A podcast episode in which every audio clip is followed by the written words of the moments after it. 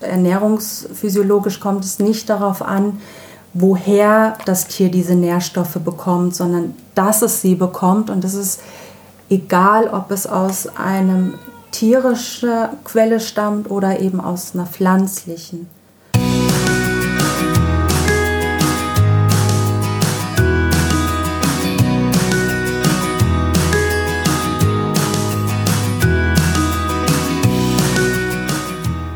Hallo und herzlich willkommen zu deinem Lieblingspodcast Beautiful Commitment Bewege etwas mit Caro und Steffi. Wenn du auch das Gefühl hast, anders zu sein und jeden Tag gegen den Strom schwimmst, du so gern die Welt verändern würdest für mehr Mitgefühl, Achtung, Respekt und Liebe, du weißt aber nicht genau, wie du das Ganze anstellen sollst, dann ist unser Podcast genau der richtige für dich. Und herzlich willkommen zurück zum zweiten Teil des fantastischen Interviews mit Jasmin von Vierglück. so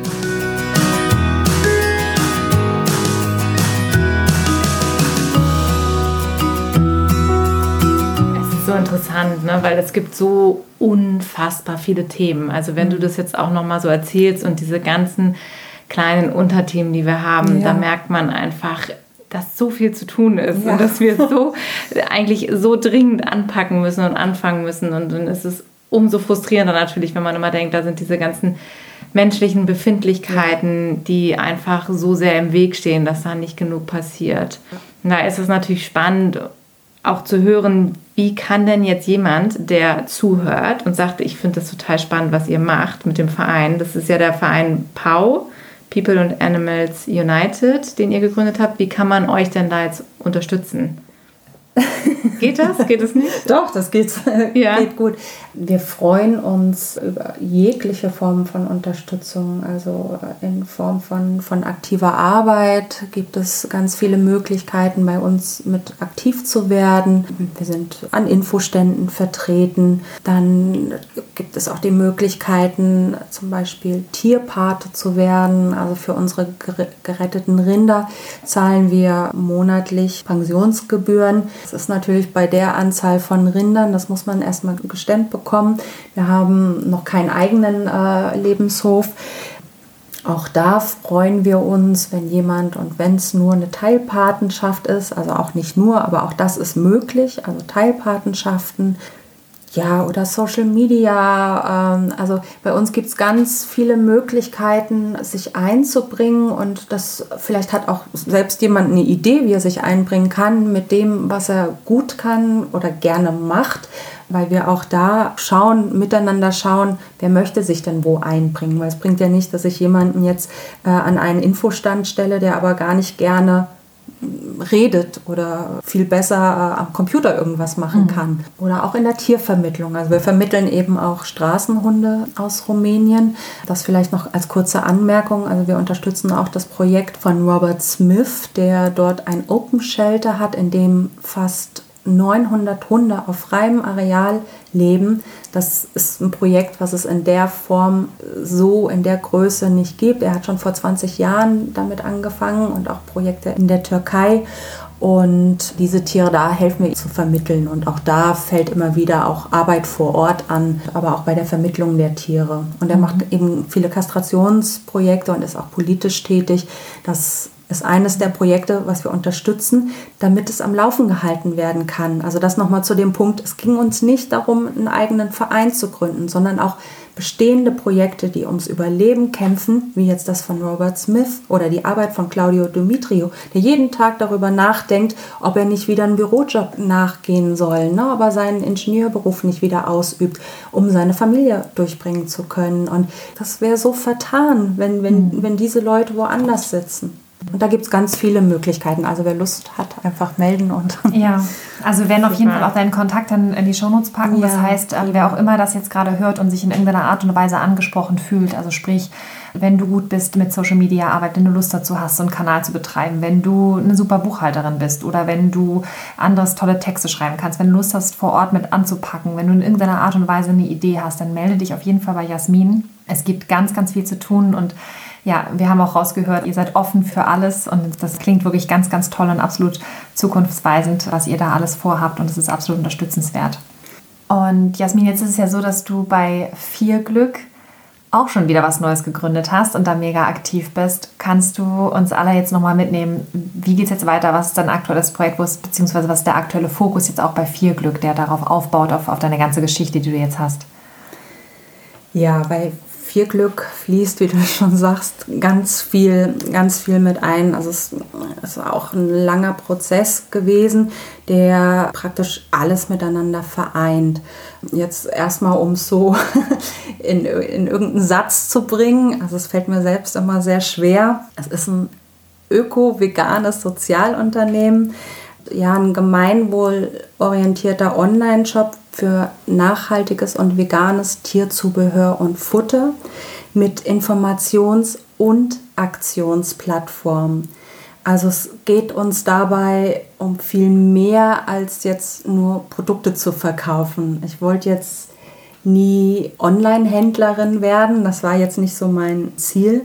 Wir, wir verfolgen mit der Unternehmung einen ganzheitlichen Ansatz. Also das heißt, dass von der Produktion der Produkte bis hin zum Verkauf alles in Kreisläufen erfolgt, die dem Wohl von Tier, Natur und Mensch dienen. Also sowohl faire Arbeitsbedingungen für Menschen als auch ein fairer Umgang mit Tieren als auch mit, mit der Natur.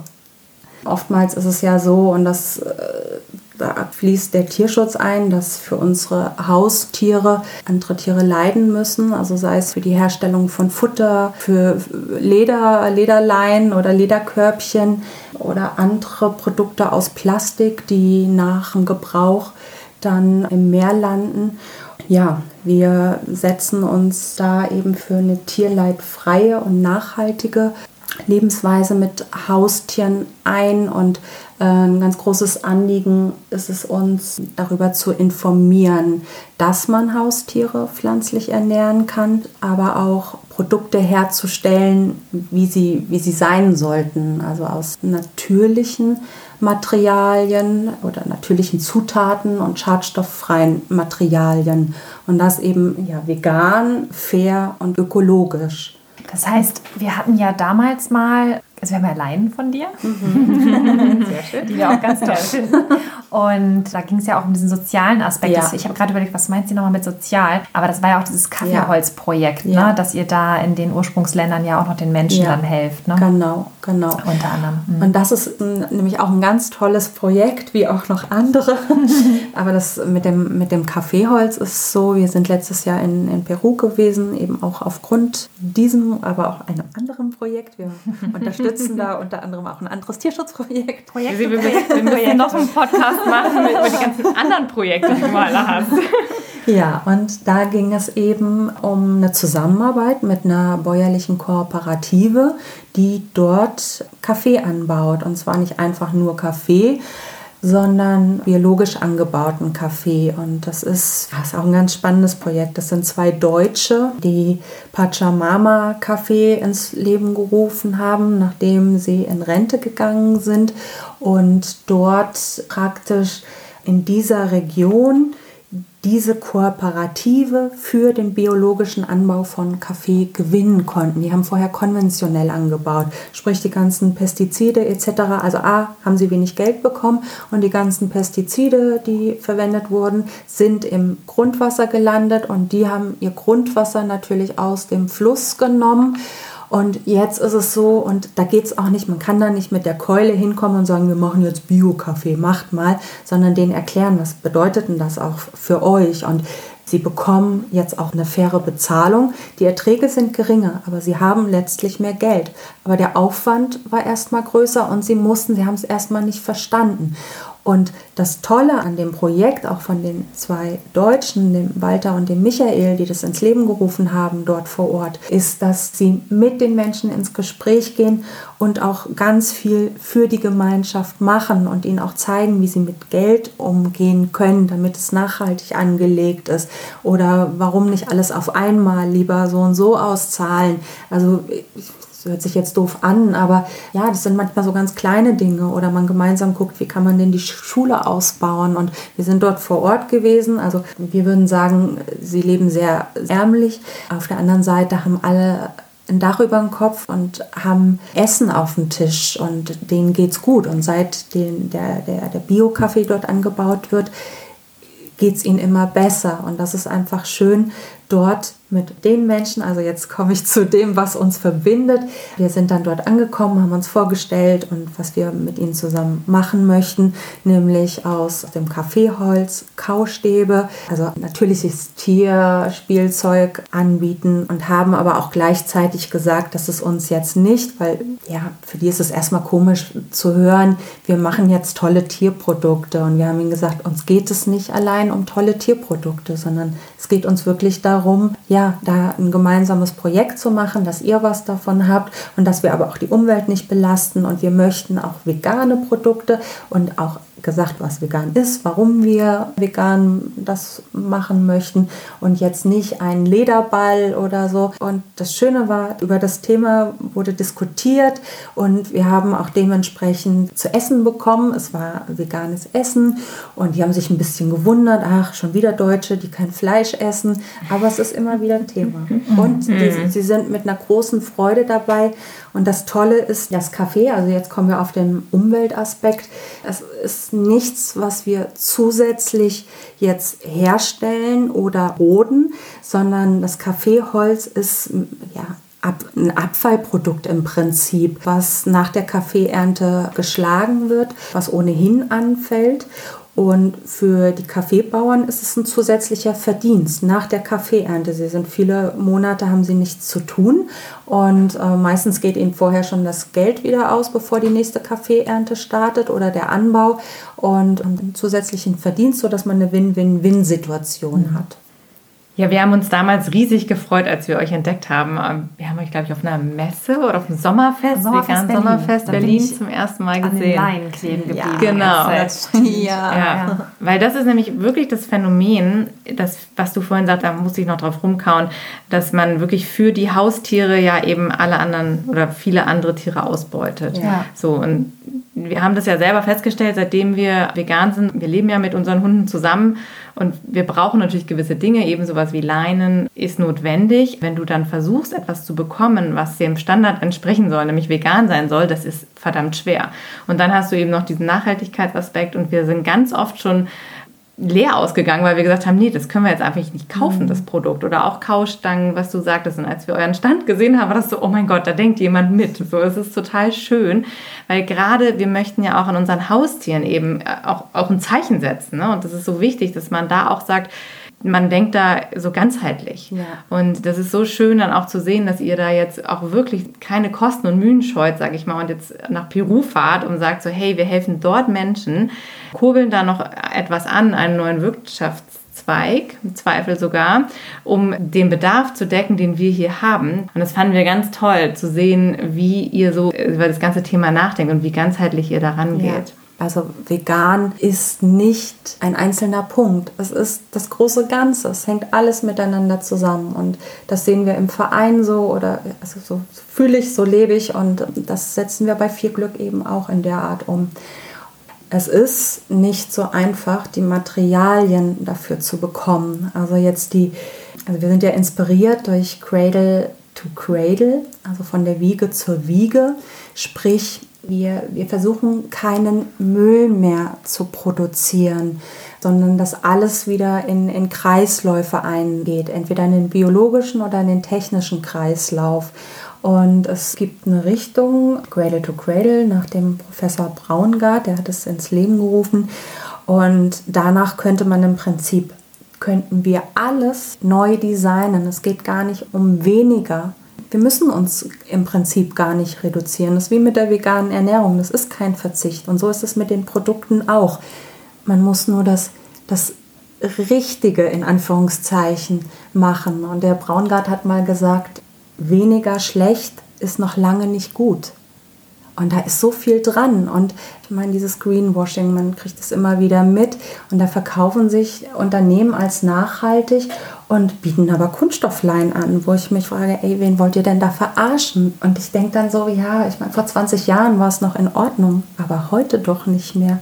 Wir sind wirklich so was bringt uns all, all das Zeug, all das Geld, alles mehr, wenn, wenn wir kurz vorm, vorm Ende stehen? Und also wenn wir schon weitermachen, dann, also lasst uns versuchen, ne, das Ruder rumzureißen und mit den, mit den richtigen Dingen einfach. Und nach Cradle to Cradle, wie gesagt, es gibt auch mittlerweile Gebäude nach Cradle to Cradle richtig viele Produkte, auch in der Möbelindustrie. Also da passiert schon was, aber da müsste noch wesentlich mehr passieren wir sind jetzt noch nicht Cradle to Cradle zertifiziert, weil das sehr, sehr teuer ist.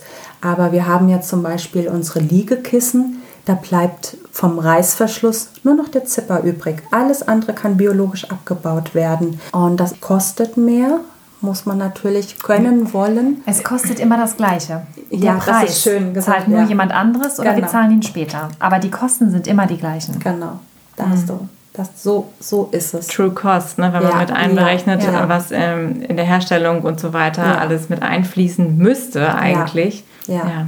Und wir haben halt keine Preistransparenz. Ne? Also mhm. wenn man sehen würde genau. beim Fleisch zum Beispiel oder wer dann letztlich dafür zahlt. So ist äh, es ja. Ja. Mhm. ja. Ja, das ist ja mit dem, mit dem Fleischessen genau das gleiche. Wenn ich ein Leben lang mein Billigfleisch reinpfeife und alles andere an tierischen Produkten, in Amerika legst du dann für eine offene Herzoperation dann mal eben 100.000 Dollar auf den Tisch. Mhm. Ja, mhm. krass. Ist so, ne? Ja.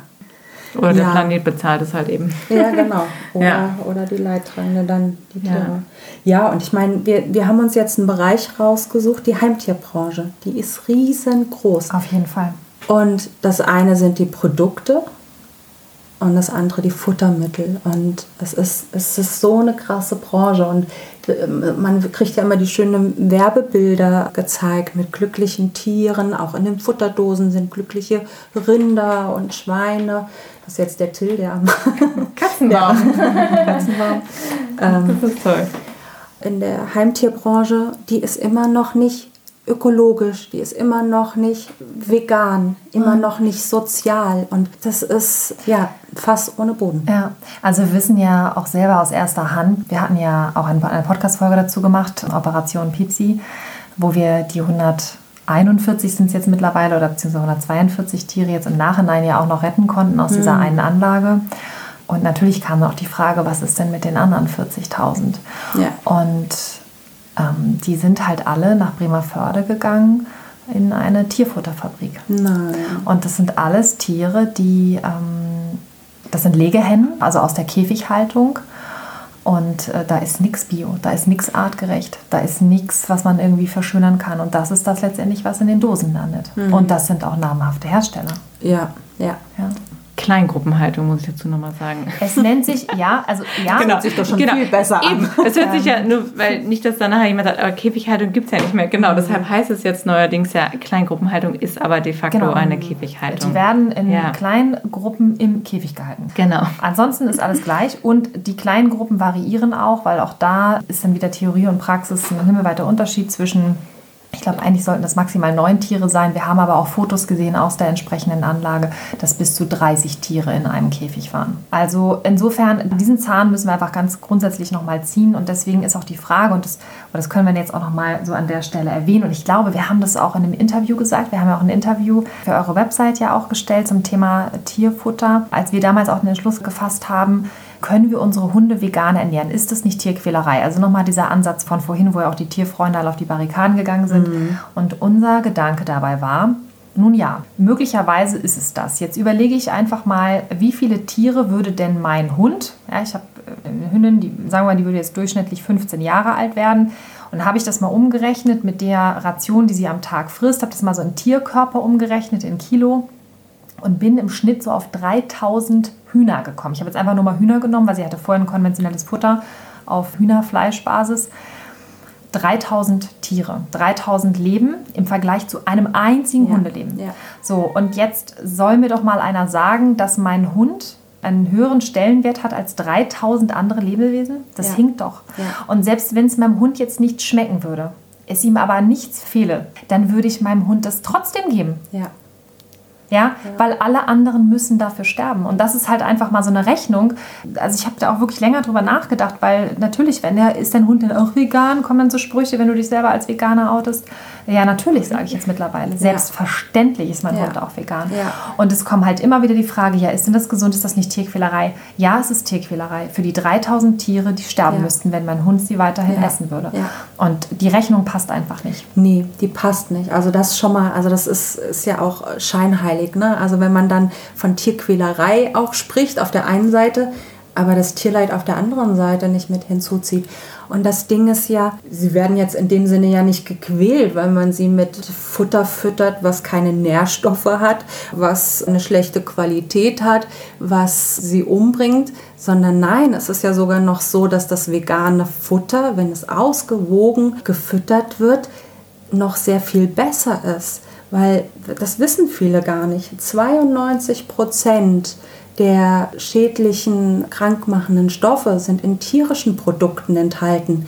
Und Fleisch ist, das der Dr. Campbell in der China Study ähm, mhm. ja herausgefunden ist hochkarzinogen.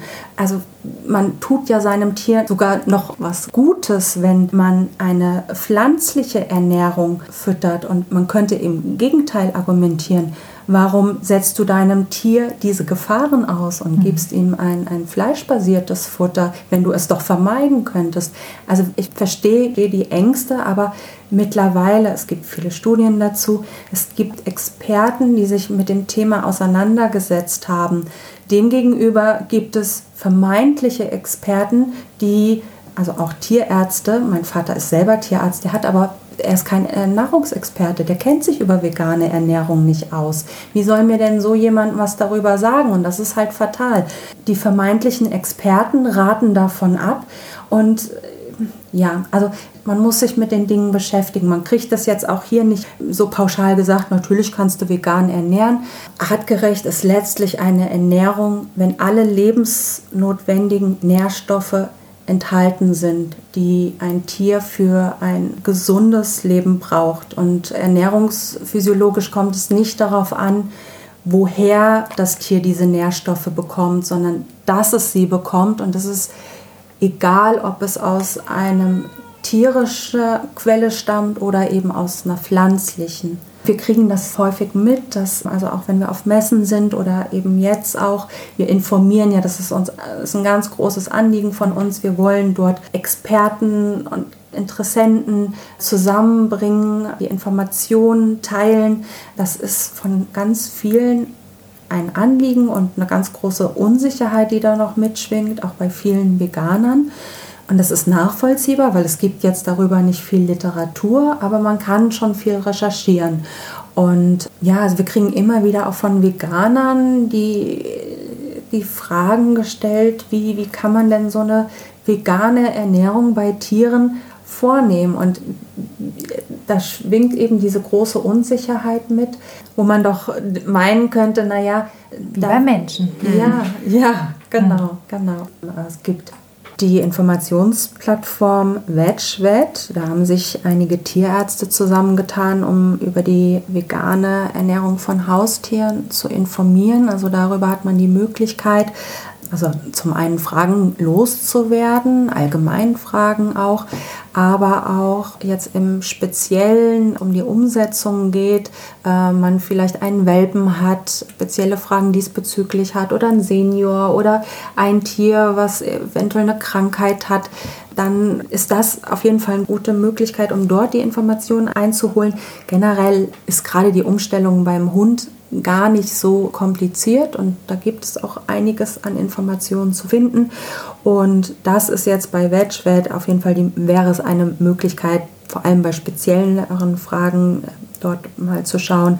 Und die machen unter anderem eben auch eine Futterationsberechnung oder eine individuelle Nährstoffanalyse. Also wenn jemand ganz sicher gehen möchte wir begleiten den Patrick Fabian, also mein Vorstandskollege bei Pau, den begleiten wir bei der Umstellung seiner Hunde auf eine vegane Ernährung. Und dabei begleitet uns die Lisa Walter.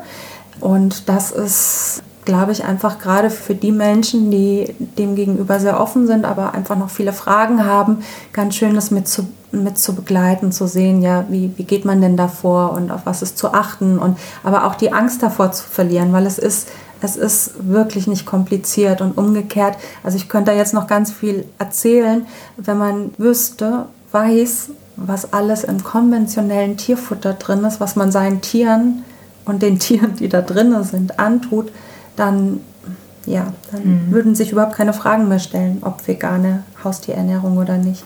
Und auch da, also jeder, der, der da Fragen hat, also wir sind auf jeden Fall ansprechbar und können da auch mit Informationen und Kontakten auch, auch weiterhelfen. Das heißt, man könnte dir jetzt auch eine E-Mail schreiben mit einer gezielten Frage oder so, du könntest dann auch nochmal antworten. Also da ja. wäre dann auch auf jeden Fall genug Expertise vorhanden. Das ist super. Ja, und alles, was ich jetzt nicht beantworten könnte, weil es vielleicht äh, zu fachspezifisch ist, weil es um eine Ernährung geht oder so, da können wir aber auf jeden Fall auch Experten nennen.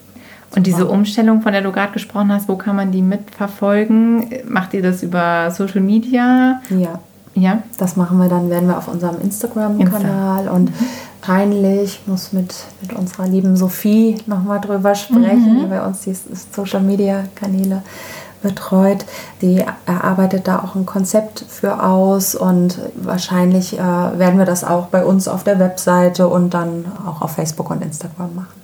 Jetzt müssen wir mal, also mit Blutwerten und allem drum und dran, also dass auch wirklich am Ende keine Zweifel mehr offen bleiben, dass man tatsächlich Hunde vegan ernähren ja. kann und dass die auch gesund sind und dass die sogar noch gesünder sind als vorher. Ja. Nicht, dass, dass man jetzt meint, das sei alles erforderlich, vorher Bluttests zu machen, aber um das nämlich mal alles zu dokumentieren, wollen wir das vorher machen, also jetzt der, der Unterschied ja. und dann mal schauen, auch in einem Jahr und das jetzt Langzeit einfach Super. mal verfolgen. Mhm. Dann gibt es halt Studien auf genau. einmal. Ja. Genau, genau. genau. Super. Das ist toll. Also wir haben ja selber auch schon so eine Studie quasi im eigenen Haus äh, mit äh, ja. meinem.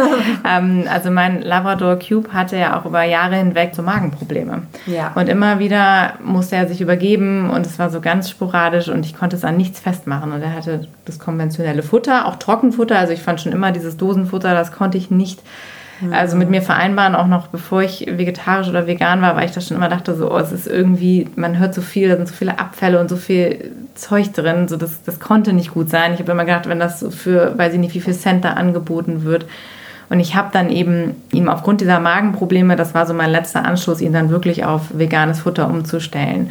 Und es hat so gut funktioniert. Seitdem habe ich keine Magenprobleme mehr. Der ist jetzt Super. seit vier, fünf Jahren, ist der, ich glaube seit fünf Jahren ist er jetzt wirklich auf diesem Futter. Es ist alles bestens. Der Tierarzt ist jedes Mal wieder total begeistert von den Werten. Und ich habe tatsächlich nämlich das auch so gemacht, ich habe dem Tierarzt das vorher nicht erzählt. Ich habe, ähm, ich hab, äh, der hat mir ein Futter empfohlen und hat gesagt, wir probieren das jetzt mal mit dem Futter. Und dann habe ich einfach das vegane Futter genommen. Und der Tierarzt war jedes Mal begeistert von den Werten und alles super und so. Und dann irgendwann habe ich gesagt, ja, das ist übrigens das vegane Futter. Und seitdem sind die halt auch sehr, sehr offen in der Praxis dafür. Wow. Weil sie wow. jetzt eben sehen, so, okay, cool. Ja. Und alle Leute loben halt auch immer den Hund, ne, wie toll er aussieht, ja. was für ein tolles Fell er hat, wie super fit der ist und so. Also ich muss wirklich sagen, das war für, für mich auch so diese Erleichterung und Steffi jetzt mit Bella eben auch, die hat wirklich immer die besten Werte in der Praxis und wo wir wirklich voller Überzeugung sagen können, es tut den Hunden ja. super gut. Ja. Und dieser Faktor, was du eben sagtest, das finde ich nämlich auch nochmal so wichtig, die ganzen Tierärzte sind keine Spezialisten, genauso wie bei Menschenärzten sind da eben auch keine Spezialisten im Thema Ernährung. So, und deshalb ist es halt so schwierig, wenn man sich auf deren Meinung verlässt, weil das auch nur ein mini kleiner ja. Bruchteil des Wissens ist, was sie vermittelt bekommen ja. in ihrer Ausbildung. Die können alles andere super, verletzte Tiere versorgen und so weiter, aber Thema Ernährung ist halt nicht deren Expertise, das muss man halt sagen bei den meisten. Beziehungsweise, die kriegen schon Schulung. Aber wer finanziert die? Genau, das ist nämlich ein wenn ganz sie, großes genau. Thema. Futtermittelhersteller. Ja. Und wenn du... Und schon im es, Studium. Ja, ja, ja, schon im Studium. Das fängt nämlich da schon Und wenn an. du mal, wenn du selber ein Haustier hast und du gehst mal in so eine Tierarztpraxis rein, da wirst du ja eigentlich relativ wenig über Krankheiten oder so lesen, vielleicht irgendwie so Zeckenmittel oder so, aber das, was da, die komplette Ausstattung, auch im Wartezimmer, das wird alles parat und bereitgestellt von der Pharmaindustrie ja. zum einen und das andere sind die ganzen Tierfutterhersteller. Da ist zum Beispiel äh, so Royal Canin steht immer ganz weit mit vorne, noch so ein paar andere Dinger. Ähm, also da gibt es so spezielle Sorten halt, die es dann beim Tierarzt gibt. Habe ich damals auch alles gemacht, weil mein Tierarzt meint, das ist das Beste und so. Ja, klar, das ist natürlich das Beste für alle, die auch daran verdienen, aber mit Sicherheit nicht für die Tiere, die da in diesem Futter drin verarbeitet wurden ja. und schon gar nicht für meinen mhm. Hund. Und das war auch so krass. Ich habe damals auch einfach umgestellt, weil ich für mich das Problem auch hatte bin dann auch über eine Messe über ein, über ein Futter gestolpert, habe gedacht, krass, ich mache das jetzt einfach mal. Sie hat sofort gefressen, also das war total toll.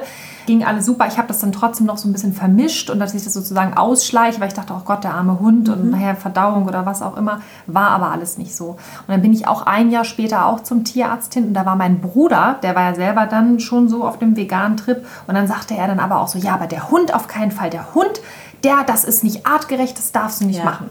Und dann habe ich aber gesagt, guck mal, sie sieht doch gut aus. Und dann bin ich wirklich nochmal zum Tierarzt gegangen, habe das checken lassen, großes Blutbild. Da hat der Tierarzt zu mir gesagt, wieso wollen Sie denn großes Blutbild machen? Der Hund sieht doch super aus. Habe ich gesagt, ah, naja. Und ich habe nichts gesagt. Mhm. Ich habe gesagt, mir ist auch ganz wichtig so mit B12 und so. Und dann können Sie das mal alles prüfen. Hat er gemacht. Und äh, dann rief er mich an und das, ich weiß, es ist noch wie heute, mein Bruder stand neben mir. Ich sage, oh, guck mal, der Tierarzt ruft gerade. Und habe gefragt und ich hatte wirklich, ich hatte echt ein bisschen Angst, ne, muss ich echt sagen weil dir quatscht ja jeder rein, also wirklich mhm. jeder. Und auf dem ja. Gebiet war ich auch bis zu dem Zeitpunkt auch echt unsicher. Ja. Mein Tierarzt sagt, der Hund hat super Werte, die besten Werte der ganzen Praxis, habe ich ja so noch nie erlebt. Mein, ja. Ich habe es auf Lautsprecher, mein Bruder stand neben mir, der hat nie wieder ein Wort gesagt. Und dann habe ich auch zu meinem Tierarzt gesagt, mein Hund ist übrigens seit über einem Jahr vegan. Stille. Ja. Mhm. Und dann sagt er, und das fand ich auch wirklich bezeichnend, er sagte dann nur so, naja, dann können Sie ja so weitermachen rein theoretisch, ne? Also ja. so, so, viel zum Thema hippokratischer Eid. Jetzt hätte er normalerweise auch sagen können, ah, das ist ja der Wahnsinn und krass vegan, hätte ich ja gar nicht gedacht. Und können Sie mir mal erzählen, was Sie Ihrem Hund zu fressen geben? Wie machen Sie denn das und so? Weil das wäre ja für ganz viele Hunde in meiner Praxis vielleicht auch eine tolle Lösung, weil da könnten wir ja ganz vielen Tieren mithelfen. Ja. Hat er aber nicht nachgefragt, nee, interessiert ihn auch nicht. Und deswegen, auch für jeden zu Hause, der gerade zuhört, einfach mal drüber nachdenken. Ja, ja ja, da ist nichts zu ergänzen. Aber dieses mit dem, also mit dem äh, artgerecht vielleicht noch und äh, stamm, der Hund stammt ja vom Wolf ab und wie kann man nur und so. Also artgerecht ist ja nun auch nicht unseren Haustieren, Rindern und Thunfisch und Kängurus und sowas zu füttern. Nein. Also eine, mhm. der Dr. Andrew Knight hat es mal so schön beschrieben, in so einem, ja, fast wie in einer Geschichte geschrieben, wie dann, wie dann eine Katze ins Meer springt, um mhm. einen Thunfisch zu erlegen. Also das ist auch alles andere als, als artgerecht. Und wenn man dann noch überlegt, was alles in dem Futter landet, aber wie du, wie du gesagt hast, Steffi, also da ist, da steckt eine riesen Industrie dahinter und wir sind alle derart natürlich beeinflusst und da hat natürlich niemand Interesse, das Thema aufzudecken. Ne? Und ich muss noch dran denken, ich hatte beim Tierarzt mal zur Weihnachtszeit eine Weihnachtsgans liegen sehen, eine gerupfte schon. Da war hinter der Theke lag eine gerupfte Weihnachtsgans. Ich musste jetzt nur gerade, als du darüber gesprochen hast, dran denken, was für mich so, das war so, es war so, so paradox in dieser Praxis, wo es darum ging, Tieren zu helfen, aber da lag dann diese tote Weihnachtsgans schon, also hinter der Rezeption, mhm. die sollte niemand sehen, ich habe es halt gesehen. Und das sagt doch schon irgendwie so viel. Es, da geht es um die, die Heimtiere, das ist eine Industrie. Oder wenn man auch schaut, die Tierärzte, die in der Nutztierindustrie arbeiten, zur Fleischbeschauung oder so, das ist, da geht es nicht um das Tierwohl oder um das einzelne Tier. Das da sieht man halt, wie fest das verwurzelt ist in unserer Gesellschaft, dieses Thema Speziesismus. Ja. Dass wir halt wirklich dazu trainiert werden, Mitgefühl zu haben für bestimmte Tiere ja. und andere Tiere halt einfach ausgeklammert werden. Das ist ja genau die Herausforderung, die wir haben, dass wir halt für uns festgelegt haben, okay, Hühner, Puten, Kühe, Schweine, Enten, das sind alles Tiere, die werden gar nicht mit einbezogen in ja. diesen Mitgefühlkreislauf. Die werden ausgeklammert. Das ist okay. Also die, die werden gar nicht mal gesehen. Das ist ja. ja das Verrückte. Die liegen dann sogar tot vor unseren Augen und es, und es berührt uns gar nicht. Und genau das macht diesen großen Unterschied dabei. Und da ist halt, was du eben sagst, mit Tierfreunden, das sind dann eben die Leute, die mhm. oft so dieses Angelernte, ne? ich mag meinen Hund, meine Katze, mein Pferd, mein Kaninchen. Bei Kaninchen ist ja sehr kontrovers, weil das einerseits ne, auch ja. das zum Streicheln und das andere aber auch gegessen. Da gibt es ja immer wieder auch so ganz große äh, Diskussionen zu. Aber das ist eben genau das, was in der Gesellschaft so indoktriniert ist und was es eben gilt zu entwickeln, also zu entmanteln. Dass wir es wirklich immer wieder thematisieren, damit Menschen realisieren, was da eigentlich passiert. Ja. Der Gedanke, der mir jetzt auch noch gerade gekommen ist, ist, du hattest auch vorhin darüber gesprochen, wenn ich meinem Tier das nicht füttere, also dieses konventionelle Futter, was ich meinem Tier denn alles erspare diese ganzen Zivilisations- und Volkskrankheiten, die wir als Menschen haben, weil wir halt seit der Industrialisierung diesen Überkonsum an tierischen Produkten haben. Das ist ja genau das Gleiche, was wir mit den Tieren auch machen. Wenn ich da an die Zeit denke, als meine Mutter ein kleines Kind war. Ich habe das schon mal in einer anderen Podcast-Folge erzählt. Die wurden ja komplett ausgebombt. Da gab es kein Geld, da gab es kein Fleisch. Die haben da beim Schlachter nach Pferdeknochen gebettelt, die sie dann bekommen haben von den ganzen Soldatenpferden, die dann halt ja notgeschlachtet wurden und solche Sachen, diese ganzen Kriegsopfer, die da ja gefallen sind. Und diese Knochen, die wurden ausgekocht und da wurde dann Suppe draus gemacht. Aber glaub mal ja nicht, dass der Hund davon mm irgendwas bekommen hat. Also diese Knochen, die wurden, glaube ich, über Wochen ausgekocht. Das Mark wurde rausgekratzt und wenn dann gar nichts mehr drin ja. war, dann hat es vielleicht der Hund ja. bekommen. Ja. Ansonsten wurden die Hunde da mit Küchenabfällen abgefrühstückt die haben da noch nicht mal ein Ei bekommen. Die mhm. haben da auch nicht irgendwie irgendwas Hochwertiges bekommen. Da gab es nicht jeden Tag Fleisch. Mhm. Das war alles andere als artgerecht. Die wurden mit Brotresten, mit Kartoffelschalen gefüttert. Und eine Sache nochmal, weil auch das geht mit Sicherheit anders, definitiv. Aber diese Hunde sind steinalt geworden. Die hatten keinen Zahnstein. Ja. Die sind auch nicht an Krebs oder Geschwüren verreckt, wollte ich gerade sagen. Heutzutage stirbt ja kein Hund mehr eines natürlichen Todes. Die werden ja alle eingeschläfert vom Tierarzt. Also welcher Hund stirbt mhm. denn einfach so zu Hause, schläft im Körbchen ein? Ich kenne keinen einzigen Hund. Ich, kenne, ich höre ständig aus der, ja. aus, von Freunden bekannt, oh, der Katze, die Katze ist gestorben, der Hund ist gestorben. Aber die sind nicht so gestorben. Die sind immer alle eingeschläfert worden, weil die voll sind mit Tumoren.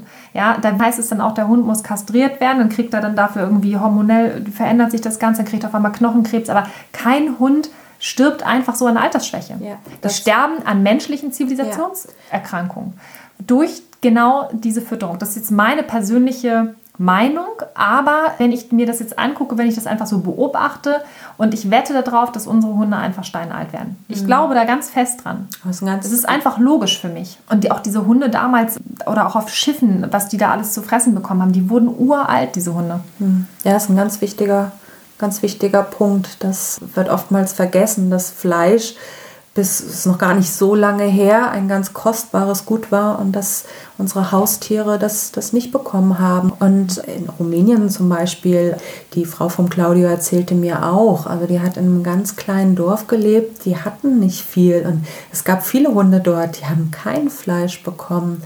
Und diese ganzen Zivilisationskrankheiten, wenn man das mal beobachtet, also das ist, äh, ist eine Beobachtung von dir, aber das ist auch allgemein zu sehen, also im Laufe der Zivilisation, beziehungsweise umgekehrt, diese Zivilisationskrankheiten sind mit, mit erhöhtem Fleischkonsum, mit erhöhtem Konsum tierischer Produkte sowohl bei uns als auch den Tieren gestiegen. Und, mhm.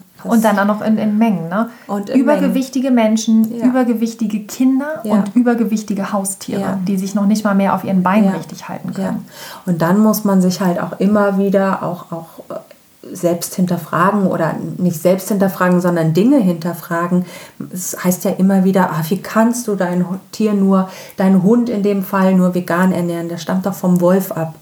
Also ja, er stammt vom Wolf ab, aber er ist ja domestiziert und er lebt schon sehr, sehr viele Jahre mit uns Menschen zusammen und ist unserem ganzen Verdauungstrakt sehr viel mehr angepasst als dem des Wolfes.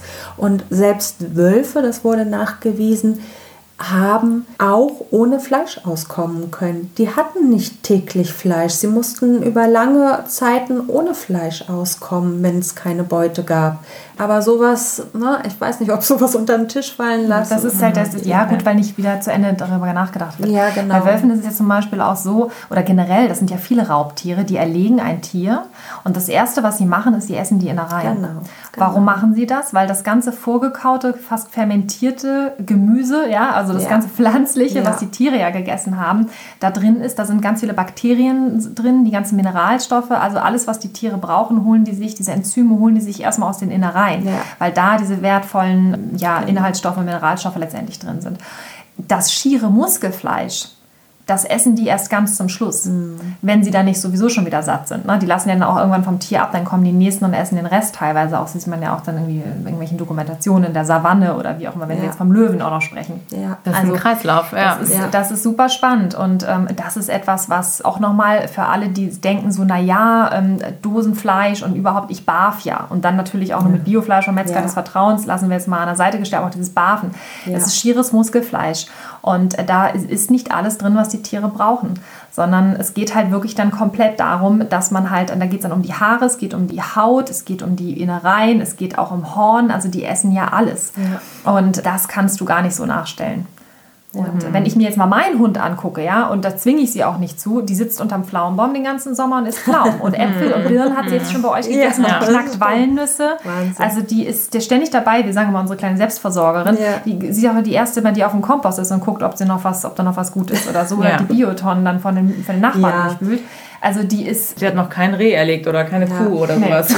nee, eben. Und das ist ja auch Erziehungssache. Ne? Also auch bei Katzen oder bei Hunde, die lernen natürlich auch von ihren Eltern. Und je nachdem, wie sie geprägt sind, das ist ja, ja bei uns auch nicht anders. Klar, wenn sie äh, gewohnt, immer gewohnt waren, Fleisch zu essen, auch unsere Haustiere, dann ist vielleicht auch eine Umstellung, weil es dann immer heißt, ja, aber wenn er selbst aussuchen dürfte, ja klar würde er dann ans Fleisch gehen, weil er es gewohnt ist. Es gibt aber auch Tiere, die nie mit Fleisch groß geworden sind, die dann sogar auf eine vegane Kost, also diese sich auswählen was ich dazu auch noch sagen wollte, denn viele sagen ja, aber was du gerade sagtest, nämlich genau der Punkt, ja, mein Tier kennt es aber jetzt nicht anders und es liebt das Dosenfutter. Und deshalb kann ich ja. das nicht abgewöhnen. Und da ist auch nochmal vielleicht der Gedanke ganz hilfreich. Ähm, wir lieben ja auch alle Schokolade genau. und Kuchen und all diese Sachen, die so lecker schmecken, ja. die angereichert werden mit irgendwelchen Fetten, Zucker, Fett. mit Zucker und so Salz. weiter, damit es halt einfach gut schmeckt. Ja. Cube ist genauso. Wenn da so eine Dose aufgeht, dann findet er das natürlich geil, weil es ist wie eine Süßigkeit. Ja. Aber das heißt ja nicht, dass es das Richtige und das Beste für ihn ist. Nee, also gerade wenn man weiß, dann also wenn man mal so eine konventionelle äh, Futtertüte aufreißt, also Fleischfutter, mhm. da kommt einem ja erstmal so ein beißender Geruch entgegen. Mhm. Und äh, ich meine, klar, es gibt hochwertigeres Futter, aber bei den, bei den meisten Futtern ist, sind alte Fette drüber gesprüht und Geschmacksverstärker, damit die Tiere es gerne annehmen. Und ja. Man macht sich ja gar kein Bild, was nee, da alles drin ist. Nee, bei den hochwertigen Futter muss man, glaube ich, schon nochmal unterscheiden. Aber bei dem konventionellen Futter, was so im, im Handel ist, im, oder bei dem günstigeren Futter, da landet eben also viel Fleisch drin, was für den Menschen nicht mehr verwertet wird. Schlachtabfälle. Schlachtabfälle. Mhm. Ich glaube, es wird D4-Fleisch oder 4D-Fleisch sogar noch genannt. Das sind dann kranke Tiere, die da drin landen, behinderte Tiere, Tiere, die schon tot im Schlachthaus angekommen sind. All sowas landet da drin. Also gibt es auch Studienuntersuchungen dazu, auch von toten Haustieren. Es wurde auch ähm, äh, Mittel ja. entdeckt äh, zum Einschläfern von Tieren, ne? also von den, was von den Haustieren stammte, was in dem Tierfutter nachgewiesen wurde. Und das ist ja immer so das Paradoxe. Man fragt immer, ich wurde neulich gefragt, ja, darf man sein Tier denn vegan ernähren? Wer kommt denn dann? Sonst Frau Merkel oder was passiert denn dann? Aber also, die Frage umgekehrt zu stellen, wenn man doch weiß, was, was für ein Scheiß auch in dem konventionellen Futter drin ist. Also, wir, dass wir umgekehrt nicht auch die Frage stellen, darf man denn sein Tier mit diesem Futter ernähren? Mit dem ganzen. Das müsste eigentlich verboten unfassbar. sein. Das ist ja das Verrückte, dass Menschen glauben, nur weil es Dinge im Supermarkt zu kaufen gibt, ja. dass es so eine Legitimation ja. ist. Das wäre ja schon okay. Das hat ja. ja. schon mal irgendjemand gecheckt. Sonst würden die das ja nicht hier verkaufen. Genau. genau. Das ist ja auch bei den, genau. bei den ganzen bunten Gummibärchen und egal was da steht, auch an, an, an Müll, muss man ja ehrlich mal so sagen, auch bei uns Menschen und bei den Tieren, was da an Müll quasi verkauft wird, weil die Richtlinien einfach so gering sind und ja. da, da, achtet keiner drauf, ach Mensch, das ist ja jetzt nicht gesund nee, für die Menschen. Genau, und mit den Richtlinien. Es gab von Stiftung Warentest, wurden verschiedene Fleischfuttersorten getestet. Davon waren, äh, war ein Großteil eben nicht, ja, wurde vielleicht mit zwei oder drei bewertet, also äh, war vielleicht befriedigend. Und es fehlte in vielen, und das waren Alleinfutter, es fehlten in vielen Futtermitteln, fehlten Nährstoffe, weil es ja immer heißt, ja, aber dann muss ja supplementiert werden, dann werden ja synthetisch Stoffe hinzugefügt. Chemie. Chemie, ja. genau. Aber alles ist Chemie. Ja, und das ja. in dem anderen Futter sind auch äh, ergänzende Stoffe mit drin ja. und Geschmacksverstärker und mhm. dies und jenes und also ja, ja, es ist, ja. es ist, also ich glaube, wir können hier noch Stunden ja, ja, weitersprechen. Genau. genau. Das ist unfassbar. Was mich noch mal ganz kurz äh, interessieren würde, wir haben jetzt viel über Hunde gesprochen. Ja. Mit Sicherheit wird es im einen oder anderen unter Nägel brennen. Was ist mit Katzen? Katzen ist ja immer so ein bisschen schwierig. Ich erinnere mich da noch an, an dieses Taurin. Kannst du uns da noch mal ganz kurz mitnehmen? Noch mal einen kleinen Exkurs. Ja, bei Katzen ist es in der Tat schwieriger, aber ist eine vegane, eine pflanzliche Ernährung genauso möglich. Ähm, das dauert länger, also man sollte mehr Geduld mitbringen, kleineren Mengen anfangen und die über einen längeren Zeitraum drunter heben. Also das jetzt mal zur Umstellung an sich. Aber auch bei Katzen gilt artgerecht ist, wenn alle Nährstoffe dem Tier zur Verfügung gestellt werden, die es für ein gesundes, langes Leben benötigt. Und da ist nicht entscheidend, ob es aus einer tierischen oder pflanzlichen Quelle kommt. Aber es ist bei Katzen schwieriger, weil zum Beispiel, ähm, weil die einfach sensibler sind. Also bei Hunden, das sind ja Allesfresser, Katzen sind Fleischfresser an sich, die man eben aber pflanzlich ernähren kann. Und äh, wichtig ist zum Beispiel dort, die reagieren halt schneller als Hunde jetzt auf, ein, auf einen Mangel. Also wichtig ist ja wie bei jeder Ernährungsform, dass es ausgewogen ist. Du kannst auch bei einer anderen oder bei jeder anderen Form von Ernährung kann man einen Mangel erzeugen. Und bei Katzen ist Taurin, L-Carnitin wichtig. Das kann man extra supplementieren in Alleinfuttermitteln. Es gibt mittlerweile eine Anzahl von, von Alleinfuttermitteln in Form von Feucht- als auch Trockenfuttern ist alles enthalten.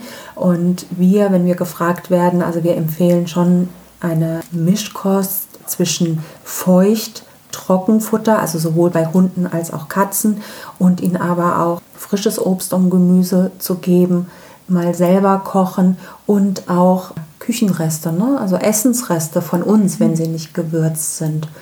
Also ich halte nichts davon einem Tier jetzt, außer wenn es jetzt auch aus gesundheitlichen Gründen oder so, das müsste ein Experte dann nochmal beantworten. Aber mit einer Mischkost fährt man mhm. meiner Ansicht nach am besten. Das ist sehr spannend. Danke, dass du das nochmal ausgeführt hast. Wir haben auch tatsächlich schon ganz häufig nämlich auch Fragen dazu bekommen. Ja. Eben. Und wir haben auch wirklich gemerkt, das ist ein Thema, was den Menschen auch unter den Nägeln brennt. Deshalb ist es total schön, dass wir jetzt auch mal so ausführlich darüber sprechen konnten mit den Hunden und äh, Katzen. Ja. Und da werden sicherlich auch noch ein paar Menschen auf euch zukommen. Und wie ja schon gesagt, man findet auch ganz viel auf eurer Webseite ja. dazu. Und da wird auch noch mehr, werden noch mehr Informationen folgen. Wir sind da jetzt gerade dran, also auch Infobroschüren nochmal zu erstellen, Leitfaden auf der Seite. Wir wollen nochmal viel mehr zu den zu den Experten, äh, also Expertenlinks aufführen, dass man dort einfach äh, ja, schon mal einen ersten Überblick bekommt, aber eben auch weiterführende Informationen erhält zu Büchern oder Studien. Also da gibt es mittlerweile echt sehr viel. Toll. Ja, es ist wirklich schön, dass ihr da so eine Plattform jetzt habt, wo man sich einfach hinwenden kann, wenn man Fragen hat, wenn man eben auch Futter sucht. Das ist ja auch, ähm, was ihr ähm, vertreibt auf der Webseite. Und auch eben diese ganzen Zubehör, was wir schon sagten, Leinen, Kissen, Liegekissen, Spielzeug, dass man da sich einfach äh, schlau machen kann und da nicht sich alles mühsam zusammensuchen muss, sondern dass es so ein gebündeltes Wissenszentrum ja, wird. Ja, ja, schön, dass du das sagst. ja, das ist uns eben auch wichtig, da eben ja auch eine Anlaufstelle zu sein. Das ist eines der Hauptanliegen mit viel Glück, da eben über eine tierleidfreie und nachhaltige Lebensweise mit Haustieren zu informieren, weil es das in dieser ganzheitlichen Form meines Erachtens noch nicht gibt und aber auch ja, in das große Ganze mit reingehört. Und anderer ganz wichtiger Aspekt oder uns ganz wichtiges Anliegen ist, womit wir ja als Vierglück auch an den Start gegangen ist, ist die Förderung von Tierschutzprojekten. Wir unterstützen verschiedene Projekte und das ist auch unser langfristiges Ziel, mehr und mehr damit Gelder für Projektentwicklung auch generieren zu können. Also wir haben jetzt schon, also ja, setzen uns äh, in unterschiedlicher Weise ein, also natürlich über einen Verein, Tierrettung, aber auch finanzieller Förderung jetzt in Form, also über Vierglück jetzt auch.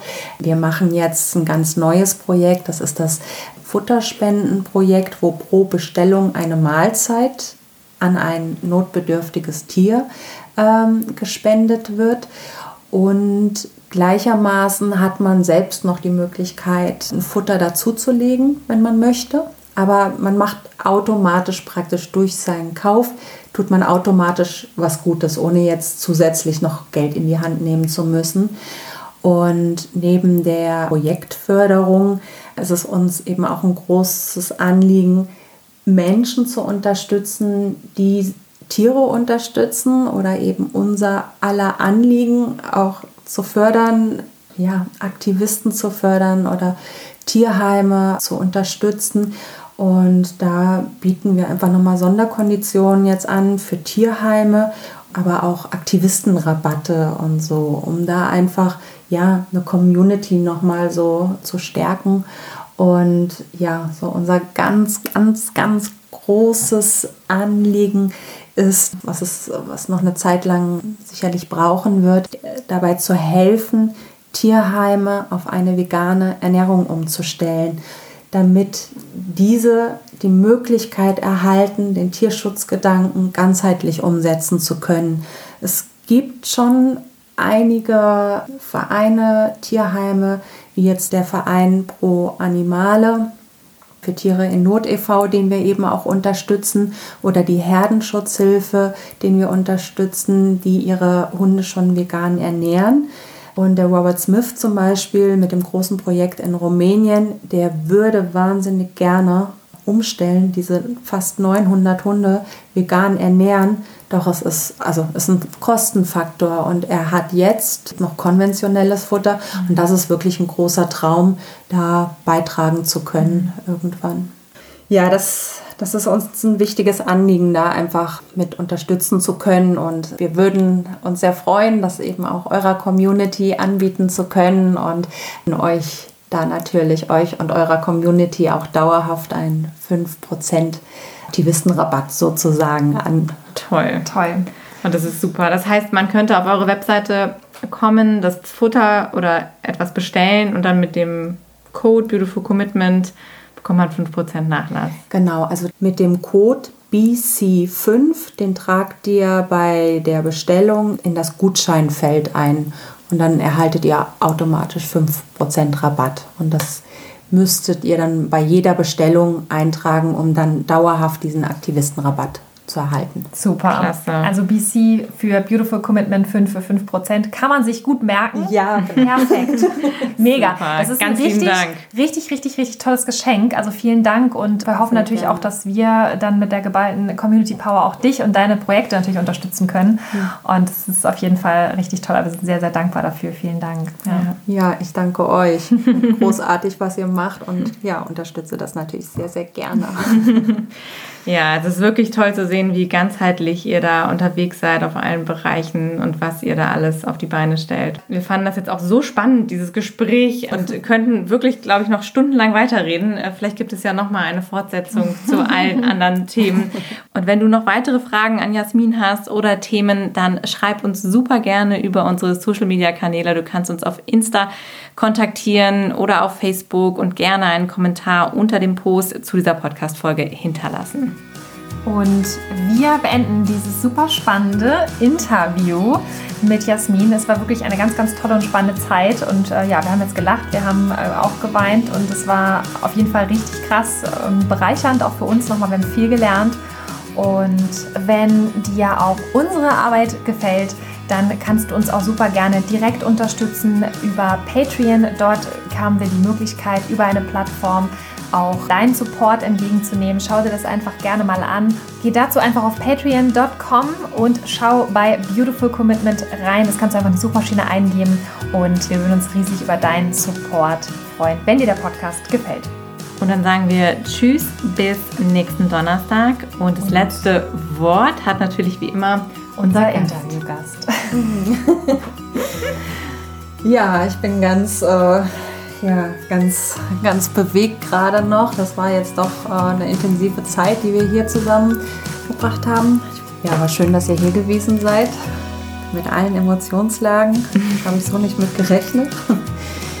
Bei allem möchte ich natürlich noch ergänzen, dass ich das alles alleine nicht hätte machen können. Da stecken da ganz viele Menschen dahinter, die ich ja hier und da auch erwähnt habe. Und ein ganz wichtiger Part ist Patrick Fabian, mein Vorstandskollege, der mir sehr zur Seite stand und den Verein mit aufgebaut hat und all unsere tatkräftigen Aktivisten und Gründungsmitglieder und ganz besonderen Dank auch an der Stelle noch an meinen Lebensgefährten. Ich kann jeden nur ans Herz legen, seinem Herzen zu folgen, sich da nicht beirren zu lassen von außen und sich mit Gleichgesinnten zusammenzutun. Es kann schon eine Kraftquelle auch einfach sein, in den Austausch zu gehen, weil man doch auch immer wieder ähm, auch sehr alleine ist und da aber dranbleiben. Also es gibt, gibt viele von uns, die da in Aktion sind.